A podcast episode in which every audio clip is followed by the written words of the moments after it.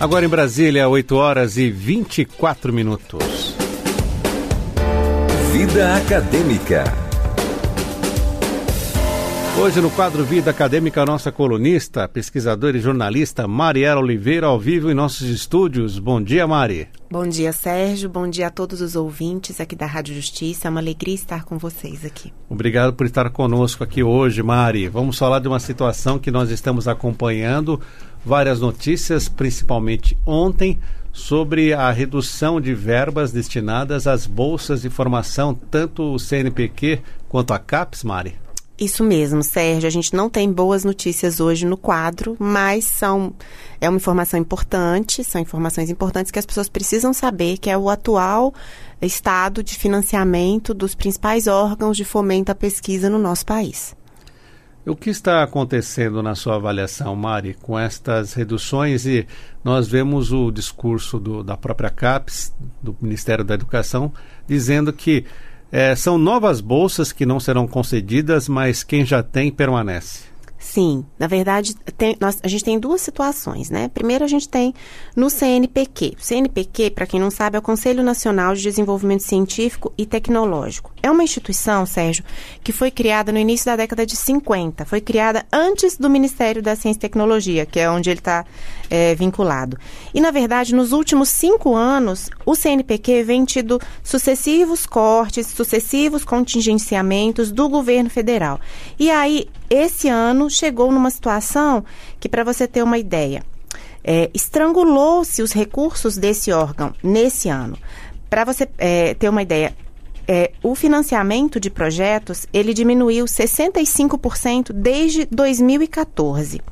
E o, isso o orçamento de bolsa. Se a gente for pensar o orçamento que é previsto para esse ano, de 127 milhões, já foi contingenciado metade. E a outra metade, que não foi congelada ainda, já está esgotada. E a gente começou o mês de setembro ainda. A gente ainda tem setembro, outubro, novembro e dezembro. Então, o que, que aconteceu? Ao longo desse ano, a gente foi percebendo várias chamadas públicas foram canceladas, repasses para projetos importantes foram atrasados, alguns compromissos já assumidos pelo CNPq foram sustados, foram cancelados, e milhares de pesquisadores e de laboratórios atualmente estão sem apoio para continuar as suas pesquisas em todo o Brasil. Se você pensar a situação das bolsas, Sérgio, os bolsistas do CNPq, que são é desde gente que está na graduação, que faz uma iniciação científica e recebe uma bolsa de 400 reais, para se dedicar 20 horas por semana à pesquisa. É uma bolsa super importante para fomentar a vocação científica nos nossos estudantes de graduação. Desde esses até os bolsistas de pós-doc, os bolsistas de doutorado, os bolsistas de mestrado, ficaram surpreendidos porque na semana passada teve-se o anúncio de que não teria como pagar essas bolsas de setembro. Daí ontem a gente teve um pequeno respiro porque o ministro da Ciência e Tecnologia disse que vai aportar um recurso, vai remanejar 82 milhões de reais do orçamento do CNPq, que eram destinados a pagamentos de é, realização de eventos, passagens diárias, etc., vai remanejar para pagar essas quase 80 mil bolsas de pesquisa no, no mês de setembro. Ou seja, então setembro as pessoas vão receber, pelo que foi anunciado ontem pelo ministro. Mas a gente ainda tem outubro, novembro, dezembro e os próximos anos. Então a situação no CNPq é bastante crítica. Já posso falar da CAPES? Aí já fica aquela dúvida: setembro está garantido e os outros meses? Exatamente. A gente não sabe como é que é, o governo vai é, fazer, porque, de fato, se as pessoas não receberem as bolsas, inviabilizam uma série de estudos e de pesquisas, e as pesquisas, elas levam tempo para serem concluídas. Então, uma pesquisa que começou esse ano, imagina, começou esse ano, e aí ela tem uma duração de um ano, dois anos, três anos. Se no meio do caminho o, professor, o, o professor, o pesquisador já tem essa insegurança, muitos desses estudantes, Sérgio, de graduação, de pós-graduação, só tem como fonte fonte de renda essa bolsa de pesquisa. Então, tem compromissos assumidos, tem contas a pagar, enfim, é, é uma. É uma situação para os bolsistas do CNPq bem crítica e bem triste para o nosso país, assim. Vamos para a CAPES. O que, que você tem de informações para falar sobre Na a CAPES? Na CAPES a gente também não tem notícias boas, Sérgio. O que, que acontece? é, o Ministério da Educação vai cortar pela metade o orçamento da CAPES. A CAPES também é responsável por bolsas de mestrado e de doutorado no, no país. Para você ter uma ideia, para o ano que vem, a CAPES é, reservou 2,2 bilhões de reais é, no orçamento. Só que esse ano o que estava previsto era quase o dobro, era 4,3 bilhões. E aí você pode pensar, nossa, mas é muito dinheiro. Sim, mas é porque são muitos bolsistas, são muitas bolsas. E aí, segundo o ministro da Educação, nas declarações que ele deu, eh, ele diz que a medida foi importante para que as universidades federais tenham no ano que vem o mesmo montante de recursos destinados esse ano para custear suas atividades. Essa declaração foi dada na semana passada. Só que aí, anteontem, na segunda-feira, todos é, nós da comunidade acadêmica fomos surpreendidos por um ofício da CAPES que suspendeu o cadastramento de novos bolsistas de pós-graduação. Então, essa medida ela atinge é, o coração dos programas de pós-graduação no Brasil. É, o que, que acontece? Então, ninguém mais recebe nenhuma bolsa até que tenha uma nova ordem. Então, todos os programas de pós-graduação no Brasil, independente da nota, desde os de excelência até os mais recentes, eles serão atingidos. Ou seja, todo mundo que entrar hoje em um programa de pós-graduação que teria uma bolsa da CAPES vai entrar sem bolsa. Mari, com este cenário que você está descrevendo para nós, as pessoas que têm interesse em fazer uma pós-graduação, essa pessoa que faz, desiste do projeto? Não, eu nunca vou falar para um aluno, para uma pessoa, um trabalhador, desistir do seu projeto de ingressar na carreira acadêmica. Assim. Por quê, Sérgio? Porque os governos passam e o conhecimento fica, né? A comunidade científica está bem mobilizada e na semana passada, inclusive, vários cientistas de diferentes instituições de pesquisa fizeram reuniões na Câmara dos Deputados e aí apareceu uma luzinha no fim do túnel, assim. A, a Câmara é, quer usar parte dos recursos que foram recuperados pela Operação Lava Jato para pagar bolsas de pesquisa do, do CNPq. Então, um pedido formal foi enviado para o ministro do STF, Alexandre de Moraes, para que se reserve 250 milhões de reais de um fundo da, da Petrobras para destinar aos pesquisadores. Para quê?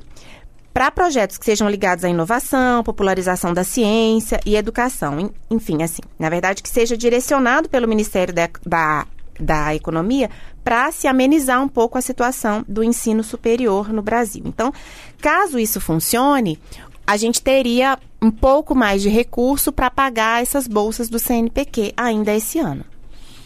É uma situação que estamos acompanhando e que acaba chegando até o Supremo Tribunal Federal para ajudar nessa situação que, como você mesmo disse, vemos uma luzinha no fim do túnel e qual a expectativa de algo melhor? Para quando o Ministério da Educação manifesta alguma previsão de quando vai ter uma nova, um novo parâmetro, uma nova previsão de verbas? Não, Sérgio, não há essa previsão. Eu, inclusive, antes de vir para cá, ainda olhei nos jornais para ver se tinha alguma informação nova, mas não tem. E é importante a gente entender o seguinte: que se esse dinheiro não vier, só no CNPq são mais de 80 mil pessoas que vão ficar sem recurso de um mês para o outro. Então, mais de 15 mil pessoas dessas são alunos de pós-graduação, que, como eu disse, eles não têm outra fonte de recurso, em sua maioria, né?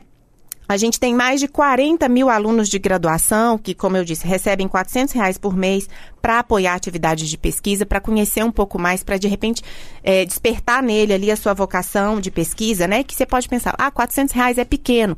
O valor pode ser pequeno, mas o impacto na vida desses jovens de estar tá em contato na graduação com uma instituição de pesquisa é enorme. Então, seria uma perda muito grande. E para você ter uma ideia, possivelmente um terço dos trabalhos científicos que são publicados por pesquisadores brasileiros hoje no Brasil recebe algum tipo de auxílio do CNPq, porque vai desde financiamento né, direto é, de recursos de laboratórios até as bolsas segundo um levantamento que foi publicado na Folha de São Paulo na semana passada. E o curioso, Sérgio, é que o nosso ministro da Economia, o Paulo Guedes, que hoje, né, ele tem a chave do cofre, a gente pode dizer assim, ele estudou na Universidade de Chicago com uma bolsa do CNPq lá na década de 70. Então, era hora dele lembrar o que foi, como foi importante ele ter essa bolsa do CNPq. Mari, você acredita que num futuro próximo essas bolsas vão ficar unificadas a algum ministério? Tipo CNPq e CAPES, há uma fusão? Então, Sérgio, tem uma especulação de alguns membros da comunidade científica de que o intuito do atual governo seria fazer uma fusão das duas agências, dos dois, dos dois órgãos, tanto CAPES quanto CNPq. Mas, na minha opinião, essa fusão seria prejudicial, porque eles têm, apesar de é, terem essa, essa função né, de fomento à pesquisa, eles têm posições muito distintas. O CNPq fica lá no Ministério, no Ministério de Ciência e Tecnologia, a CAPES trabalha com o aperfeiçoamento do ensino superior no Ministério da Educação. Então, é, dizem, né, as pessoas que conversei, algumas delas me disseram que tem essa possibilidade de se juntar os dois, as duas agências. E aí, esse corte de verba seria exatamente para conseguir uh, fazer essa junção de uma maneira mais fácil. Sob o meu ponto de vista, o governo poderia pensar em outras formas de se financiar e de se cortar gastos, não cortando na educação, muito menos na ciência e tecnologia. Por exemplo, a cota para atividade parlamentar, né? Cada deputado ganhar por mês 45 mil reais, mais de 45 mil, né? Só de pessoal eles ganham mais de 106 mil reais por mês, um auxílio moradia de 4.200 reais por mês, enfim. A gente entende que é, a prioridade do nosso país tem que ser a educação, a ciência e tecnologia, entre várias prioridades. Eu não sei, é, às vezes eu fico pensando que falta um pouco de avaliar qual está sendo a prioridade no destino dos gastos com o recurso do contribuinte. 8 horas e 35 minutos, e mesmo com esse cenário, Mari, temos uma pergunta do nosso produtor Lucas Luz sobre projeto de TCC. Oi, Lucas, bom dia. Olá, bom dia, Sérgio. Bom dia, professora Marielle. É um prazer estar com vocês. Qual é a pergunta, Lucas? Bom, eu gostaria de saber da professora Marielle se eu devo continuar o meu pré-projeto feito em, em semestres anteriores e quais as dicas a senhora daria para quem deseja continuar. Bom, essa pergunta é ótima. Muito obrigada. Para a gente dar uma boa notícia para as pessoas, né? Terminar o quadro com uma notícia boa. É o seguinte: é super recomendado que o estudante que está na graduação, quando ele vai fazer o seu TCC, se ele já tem projetos prévios, né, nas disciplinas onde ele desenvolveu algum projeto, se ele decide continuar esse projeto e fazer dele o seu TCC, a sua monografia, é altamente recomendado, porque ele já é, sai muito na frente de outras pessoas que vão ali naquele semestre da monografia fazer o projeto e desenvolver o projeto. Então, sim, é muito recomendado. É interessante, você me disse aqui nos bastidores, né, que você está no quinto semestre. Eu falei para você, até você fazer o seu TCC, que vai ser só daqui um ano e meio, mais ou menos, você vai passar por muitas outras disciplinas e a sua a sua opinião, os seus interesses podem mudar.